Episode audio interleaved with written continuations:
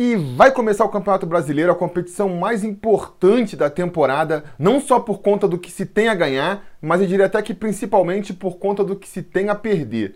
Porque se o Campeonato Carioca é aquele campeonato charmoso, que é legal ganhar mais pelo folclore do que qualquer outra coisa, se a Copa do Brasil é uma competição que vale muito a pena ganhar porque dá vaga para Libertadores, nenhuma dessas castiga tanto, pune tanto o clube que vai mal. O brasileiro não. Óbvio, o ideal seria o Vasco ir bem no brasileiro, tentar o título, isso é o que todo mundo quer. Mas mais importante do que isso é não ir mal, porque o castigo para quem falha no Campeonato Brasileiro é muito pesado, é o rebaixamento, e a gente sabe o quanto isso pode ser doloroso. Então, amigo, são 38 rodadas aí para jogar com seriedade, é importante jogar bem desde a primeira partida e é com esse foco que a gente tem que começar o Campeonato Brasileiro já nesse domingo. Vamos falar disso então aí hoje, mas antes, toca a abertura aí.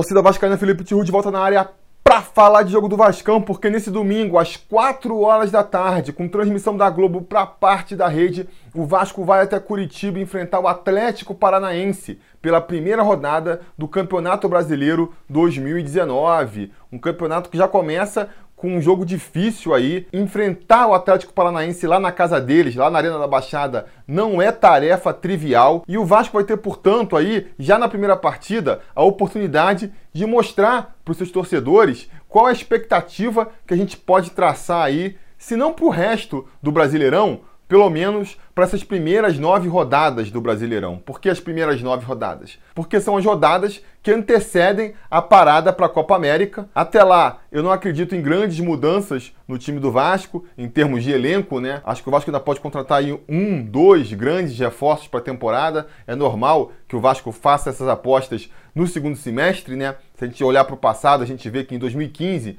o Nenê veio no segundo semestre, em 2017 o Anderson Martins veio no segundo semestre, no ano passado o Max Lopes e o Leandro Castan vieram no segundo semestre.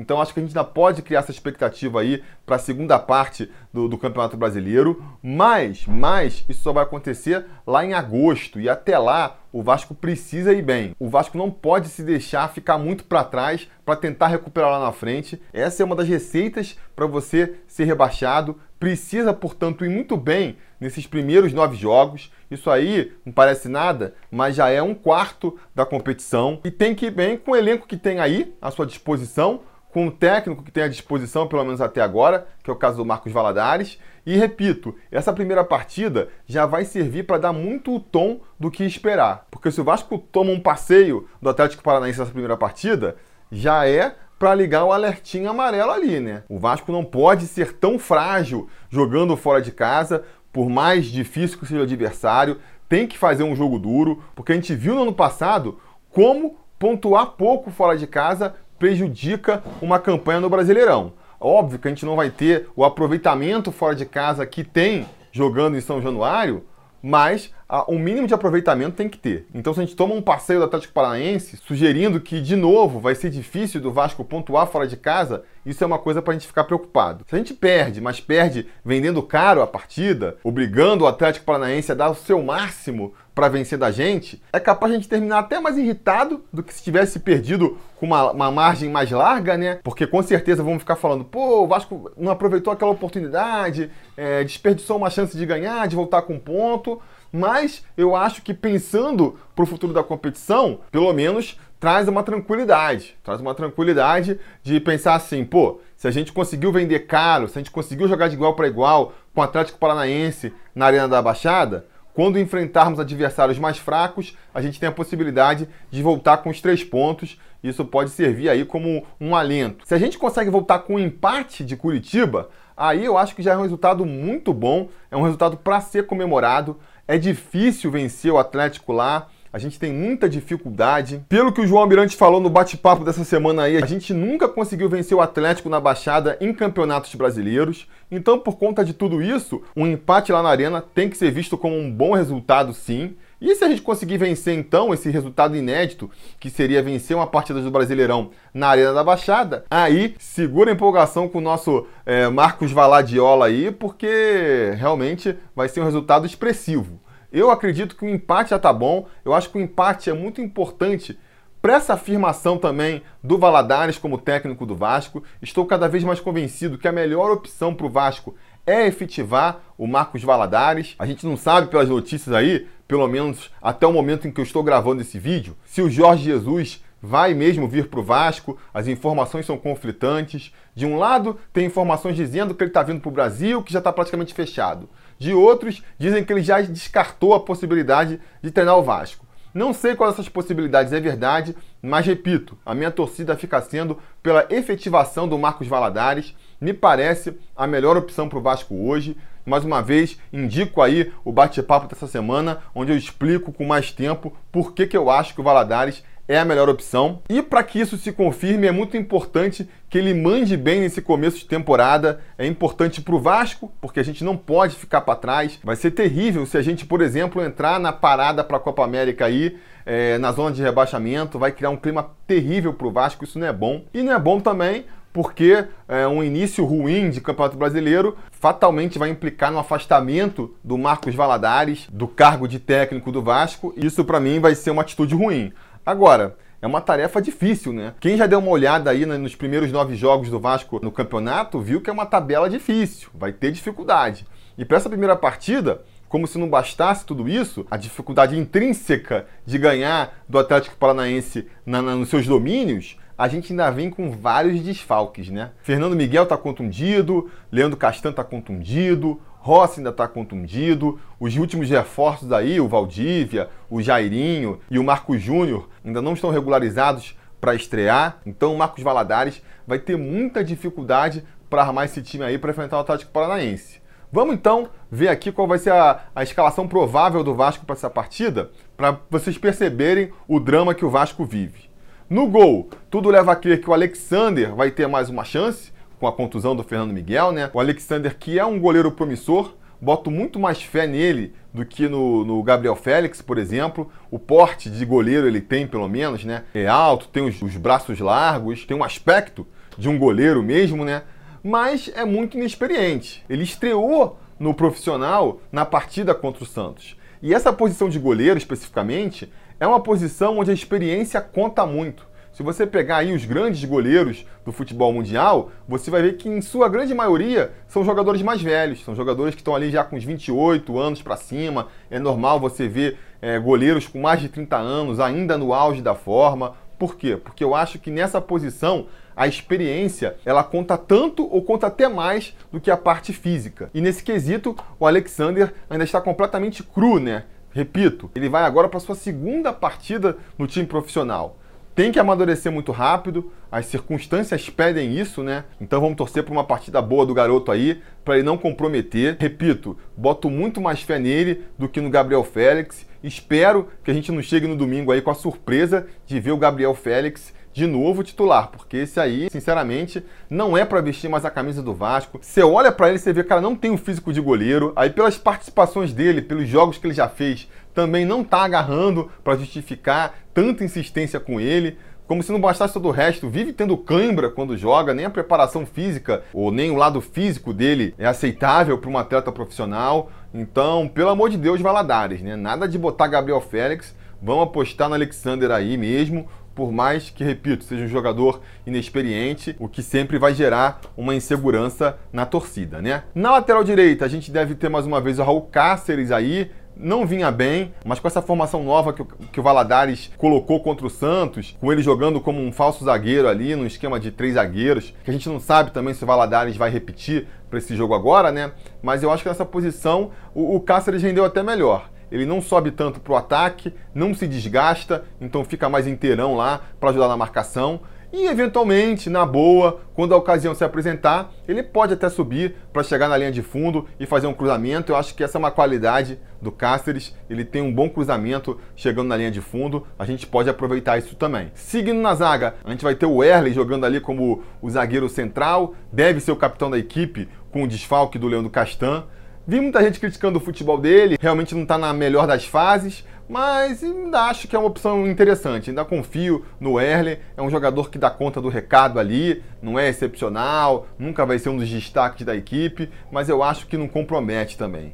Quem pode vir a ser até um grande destaque desse time aí no futuro é o Ricardo Graça, que vai jogar ali como zagueiro mais pela esquerda, com o desfalque do Castan, né? Um zagueiro que entrou muito bem nessa temporada, tem feito excelentes partidas e mostra mais uma vez que a gente tem que ter paciência com a molecada da base. O Ricardo Graça é mais um que vem seguindo todo o script de moleque da base quando sobe agora, que é o quê? Ele voltou de empréstimo de um time português em 2017, fez um gol na pré-temporada e aí a galera passou o ano inteiro pedindo pelo Ricardo Graça, tem que dar uma chance pro moleque, que ele é bom, vai resolver na zaga, porque não aposta na base, todo aquele discurso. Aí de repente ele começa a ter oportunidades por questões circunstanciais ali de contusão, de jogadores não estarem preparados, acabou tendo a oportunidade de ser titular do time na pré-temporada da Libertadores de 2018. Foi mal em algumas partidas, é verdade, e aí pronto. Começa aquele mesmo discurso. Não serve, eu falei que não era bom, tem que ser dispensado, nunca vai dar certo no Vasco, não é jogador pro Vasco. Aí, agora em 2019, tá aí ele voltando, voltando jogando com muito mais segurança, com muito mais bola. E, e cadê o discurso de que não serve, sabe?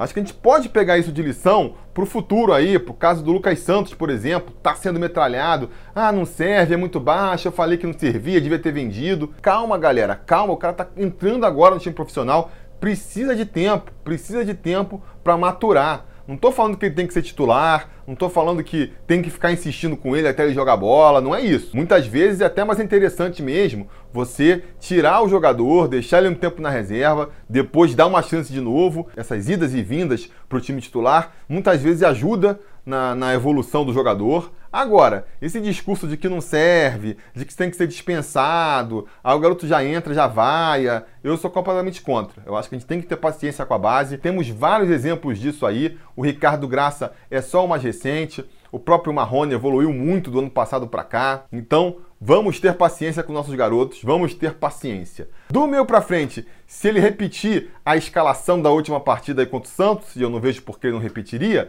a gente deve ir com o Raul de primeiro volante, outro jogador que tem sido muito criticado aí, mas que eu acho é a melhor opção para o Vasco nesse momento. Não é um grande marcador, não é um grande jogador com a bola nos pés, talvez não seja, mas é nesse elenco do Vasco aí quem tem o melhor equilíbrio entre essas duas características. É o jogador que consegue marcar sem comprometer e ter alguma qualidade para atacar nesse time do Vasco aí. Se você pega, por exemplo, o Lucas que é o jogador que vai atuar do seu lado ali, é um jogador até que, com a bola nos pés, mostra muito mais talento, consegue driblar ali adversários, consegue distribuir bem o jogo, fazer bons lançamentos, mas para marcar, deixa muito a desejar. Então, você pegar um Lucas e botar como o primeiro volante, por exemplo, não funciona. Mesma avaliação eu faço, por exemplo, para o Andrei, que inclusive eu estou curioso para ver se ele vai ser aproveitado agora com o Marcos Valadares, porque uma crítica que o Valentim recebia muito era de não estar tá aproveitando o Andrei. O Andrei que fez um bom campeonato brasileiro ano passado e praticamente sumiu esse ano agora. A gente não sabe o que aconteceu. E se com o Marcos Valadares agora ele voltar a ser aproveitado, beleza. Era só uma rusga entre o Valentim e o jogador mesmo. Agora, se o Marcos Valadares também não der oportunidade para o Andrei, aí já é para a gente ficar com a pulga atrás da orelha e realmente correr atrás do que está acontecendo. Porque eu acho que futebol, para pelo menos participar do, do elenco que gira ali, que entra quando está machucado, que entra no segundo tempo, ele tem, né? Mas seguindo aqui com a escalação, a gente deve ter aí completando o meio campo o Lucas Santos jogando ali mais pela direita, o Pikachu mais centralizado, com os dois jogadores revezando nessa posição, né? Eventualmente o Lucas Santos vem mais para o meio para armar o jogo, eventualmente o Pikachu centralizando mais. E aí eu acho que nesse esquema, pelo que a gente viu contra o Santos, não vai ter jeito. Quem cair pela ponta vai se destacar mais. Quem vier para armar a partida vai acabar sofrendo a cornetada da torcida aí, porque não é característica de nenhum dos dois jogadores, né? Ser esse maestro do time. São jogadores que funcionam mais pelas pontas, muitas vezes mais recebendo os lançamentos do que efetuando os lançamentos. Mas é uma carência desse elenco. A gente não tem jogador para armar. Essa que é a verdade. O Bruno César, que seria esse jogador, está aí completamente fora de forma. Então alguém tem que ir pro sacrifício. E aí eu acredito que vai ser aí o, o Pikachu e o Lucas Santos que vão ficar revezando para ver quem vai armar a jogada. Vamos torcer para eles irem bem nessa partida de domingo. Do outro lado da esquerda, aí não tem revezamento. O Danilo Barcelos é quem vai jogar ali mais avançado como ala, né? Em se confirmando essa nova configuração aí de três zagueiros. A tendência é que o Danilo Barcelos ele avance e jogue mais como um ala pela esquerda. É, não deixa de ser uma proteção na defesa, porque o Danilo deixa muito a desejar na marcação. Mas para mim, para ele manter essa posição aí, ele precisa melhorar mais ofensivamente, acertar mais os cruzamentos, voltar a, a melhorar na, nas cobranças de falta, que ele tem batido bem mal recentemente. Por mais que no jogo contra o Santos o segundo gol tenha saído de uma cobrança de escanteio dos pés dele, ainda está deixando a desejar e precisa se recuperar logo. É importante para o Vasco que o Danilo Barcelos volte a jogar o futebol um pouquinho melhor, ofensivamente pelo menos, né? E na frente, jogando ali mais como dois atacantes, a gente vai ter o Marrone jogando mais centralizado. Não funcionou bem contra o Santos, sumiu. Acho que foi mais um jogador que acabou sendo sacrificado pelo esquema é, do Valadares, um esquema que de maneira coletiva funcionou bem, mas que acabou exigindo ali sacrifícios de certos jogadores. E talvez o, o jogador que tenha mais sacrificado tenha sido o Marrone, que jogando pelo meio não mostrou, acho que, pô, sei lá, nem 10% do que ele já mostrou jogando pelas pontas, né? Se for o preço a se pagar para a gente ver um Vasco jogando melhor, que seja. Mas eu vou ficar na torcida para ele conseguir se adaptar nessa nova função aí e se destacar mais. É importante também, seria muito bom para o Vasco se o Marrone voltasse a ser um ponto de desequilíbrio nesse time.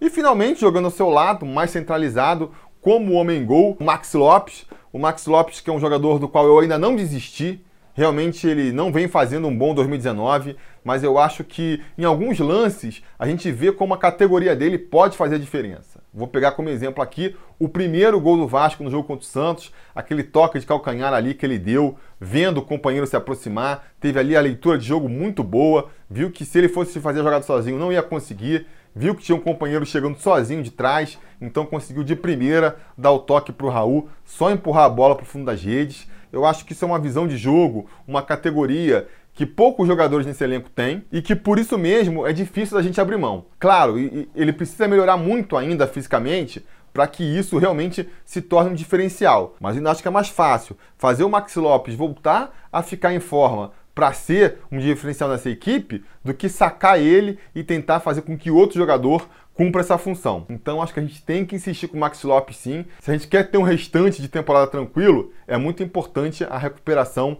do nosso camisa 11. Beleza, galera? Então vocês estão vendo aí, são muitas dificuldades que o Vasco tem para essa partida. Eu acho que vai ser um jogo difícil para o Vasco, mas vou confiante, vou confiante de que o Marcos Valadares vai conseguir ali com as suas ideias táticas compensar esses desfalques individuais em nome de um coletivo que consiga fazer no mínimo um jogo duro contra o Atlético Paranaense. Então estou convencido que vamos conseguir pelo menos um empatezinho lá na Arena da Baixada. Já seria um excelente resultado. Vou apostar aqui que a gente consegue um empate por um a um com o Atlético Paranaense. A gente volta com um pontinho lá do Paraná e aí com a obrigação de fazer os três pontos no jogo em casa, mas aí já é outra discussão não é mesmo? Diga então nos comentários aí a opinião de vocês sobre a partida, o que vocês estão esperando desse jogo. Vocês sabem, a conversa continua por lá. E não se esqueçam de voltar depois do jogo, né? Porque se tudo der certo e nada é errado, assim que puder, depois da partida, a gente volta com mais um vídeo para comentar o resultado. Beleza? Tá combinado? Então tá combinado. A gente vai se falando.